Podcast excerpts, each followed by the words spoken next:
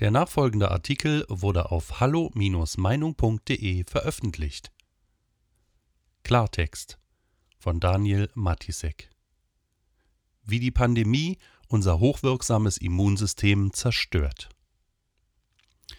Für diese sogenannte Pandemie ist ein Merkmal kennzeichnend, das in der Medizingeschichte seinesgleichen sucht. Seit einem Jahr erleben wir die massenhafte Uminterpretierung von mehrheitlich in keinster Weise nicht gefährdeten, mitten im Leben stehenden Menschen zu Latenzkranken, zu potenziellen Infizierten, zu Virenschleudern und Gesundheitsgefährdern. Erstmals verrennt sich das Gesundheitssystem im Überschwang einer aberwitzigen allergischen Hyperreaktion in einem wahrhaftigen Prophylaxe- und Präventionskult, der immer paranoidere Züge annimmt. Alles, was unser privates, wirtschaftliches und soziales Alltagsleben ausmacht, ist davon mittlerweile durchsetzt und gehandicapt. Kerngesunde Menschen ziehen sich gesundheitsschädliche Masken vors Gesicht. Sie weichen panisch voreinander aus, halten Abstand, und schieben sich vorm Einkaufen oder Restaurantbesuch, sofern überhaupt noch gestattet, sterile Stäbchen bis zum Anschlag in die Nase, um sich so für wenige Stunden freizutesten. Der Grundsatz, dass die Berührungsschwelle eines Normalbürgers mit dem Gesundheitssystem erst dann einsetzen sollte, wenn tatsächliche Beschwerden, Symptome, Beeinträchtigungen oder zumindest irgendein pathologischer Befund vorliegen, ist mit Corona über Bord geworfen worden. Und damit auch die jahrtausendealte Weisheit und Gewissheit, dass die beste Waffe gegen Keime, Krankheitserreger und Viren seit jeher der menschliche Organismus selbst ist. Denn unser in Millionen Jahren evolutionärer Anpassung perfektioniertes Immunsystem ist immer noch am besten geeignet, mit fast allen Virenstämmen zurechtzukommen. Auch und gerade mit den Coronaviren, von denen SARS-CoV-2 nicht das erste und nicht das letzte ist. Doch das wurde anscheinend vergessen. Im Zuge einer beispiellosen Gehirnwäsche gelang es interessierten politischen, wissenschaftlichen und wirtschaftlichen Eliten, gegen unsere eigenen angeborenen Schutz- und Überlebensmechanismen ein tiefes Misstrauen zu schüren und stattdessen blind auf staatliche Maßnahmen, Schutzvorkehrungen, Verhaltensänderungen, aha, und Impfprogramme zu schwören. Der ausgerufene Vernichtungskrieg gegen ein Virus, das anders als etwa Pest, Tollwut oder Ebola eben nicht jeden dahinrafft, sondern allenfalls und fast immer nur die, deren Stunde ohnehin geschlagen hätte, zeugt von einer Hybris und Gottanmaßung, die selbst Nietzsche hätte erschaudern lassen. Der Zero-Covid-Wahn, die mit religiöser Inbrunst gerittene Don Quixoterie, eine der kleinsten und doch wirkungsmächtigsten genetischen Strukturen des Planeten obsessiv eliminieren zu wollen, die sich noch nie hat besiegen lassen, nimmt dabei Kollateralschäden in Kauf, die weit schwerwiegender sind als die bloßen wirtschaftlichen Lockdown-Folgen. Denn alle Maßnahmen, mit denen wir versuchen, ein einziges, inzwischen schon zehntausendfach weiter mutiertes Virus auszurotten, haben vor allem eins bewirkt. Unser bester und in der Mehrzahl der Fälle real einzig nötiger Schutz dagegen, unsere natürliche Immunabwehr, wurde geschwächt und beschädigt. Mit der Folge, dass wir immer empfänglicher für auch harmlose und bislang stets gut bewältigbare Krankheiten werden.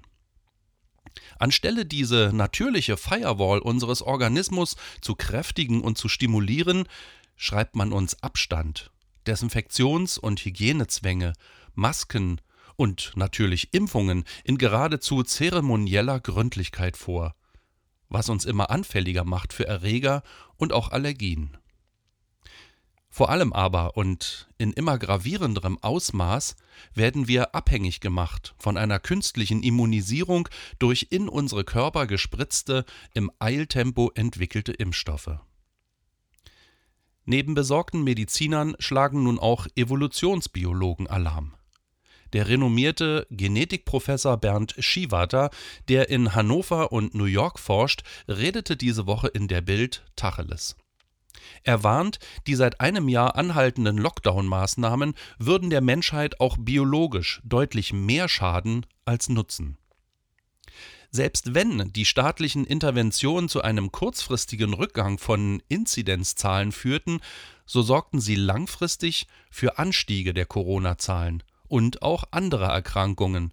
Und zwar, so Schiwater, weil sie eine schwerwiegende Immunschwächung eines Großteils der Bevölkerung verursachen. Der Experte verweist darauf, dass unser Immunsystem neben dem Nervensystem die komplexeste funktionale Einheit im menschlichen Körper sei und uns sehr gut vor Erregern schützen kann. Insbesondere sorgt nämlich das sich bei jedem Kontakt mit einem Erreger bildende zelluläre Präzisionsgedächtnis für hochspezifische Antikörper, die ein Leben lang aktiv bleiben welches Potenzial körpereigene, hochwirksame Abwehrstoffe auch für SARS-CoV-2 bedeuten, bestätigt auch die letzte Woche veröffentlichte Entdeckung eines Ulmer Forscherteams. Die Wissenschaftler konnten ein bislang unbekanntes Protein isolieren, das sich als bahnbrechend bei der Behandlung von Covid-19 erweisen dürfte. Nur einer von vielen Belegen für das geradezu unerschöpfliche Potenzial des menschlichen Abwehrsystems das bislang überhaupt nur teilweise verstanden ist. Doch statt auf diese hochpotenten Selbstheilungskräfte zu vertrauen, setzt die Pandemiepolitik auf das genaue Gegenteil. Die durch den Lockdown und erst recht die jetzt von politischen Corona-Psychopathen wie Karl Lauterbach geforderten Ausgangssperren, verstärkte Bewegungsarmut und steigender psychischer Stress sorgen dafür, dass unsere Immunabwehr immer weiter geschwächt und aus dem Gleichgewicht gebracht wird. Inzwischen sind wir gar so weit, dass die offizielle Gesundheitspolitik, wie weite Teile der Bevölkerung, nur noch die künstliche Immunisierung durch mit in ihrer Wirksamkeit und Schutzfunktion noch überhaupt nicht hinreichend belegte Impfstoffe als Goldstandard akzeptiert. Die Impfung wird infolgedessen noch sicherer bewertet als etwa die nach einer überstandenen Infektion gebildeten natürlichen Antikörper.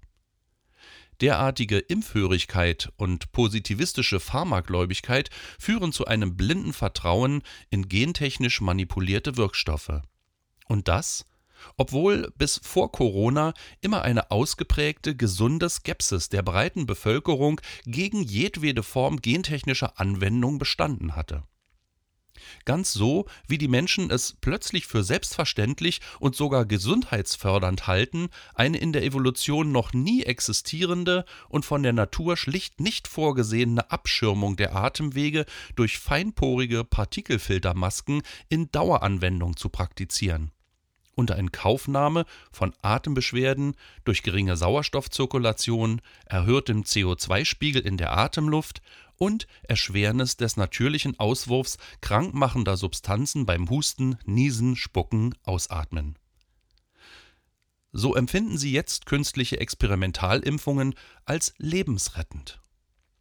Ob allerdings diese Impfungen Sowohl das in Verruf geratene AstraZeneca wie auch die zu Unrecht als risikoärmer bewerteten mRNA-Wundermittel, etwa aus dem Hause Pfizer BioNTech, selbst nach vollendeter Durchimpfung die dauerhafte Erlösung bringen, erscheint mit Blick auf bereits angedrohte Supermutanten und fehlende Impfsterilität mehr als fraglich. In Staaten mit hohem Impffortschritt, Chile, Serbien und sogar Israel, sinken die Inzidenzwerte trotz eigentlich längst überschrittener Herdenimmunität dennoch nicht, weshalb dort teilweise wieder neue Lockdowns drohen oder bereits verhängt werden. Kein Wunder. Viren verändern sich eben schneller als menschliche Impfstoffe. Umso verheerender wirkt es sich aus, wenn wir unser wichtigstes und leistungsstärkstes Werkzeug immer weiter schwächen und unterfordern. Unser eigenes Immunsystem. Weitere Beiträge finden Sie auf hallo-meinung.de. Wir freuen uns auf Ihren Besuch.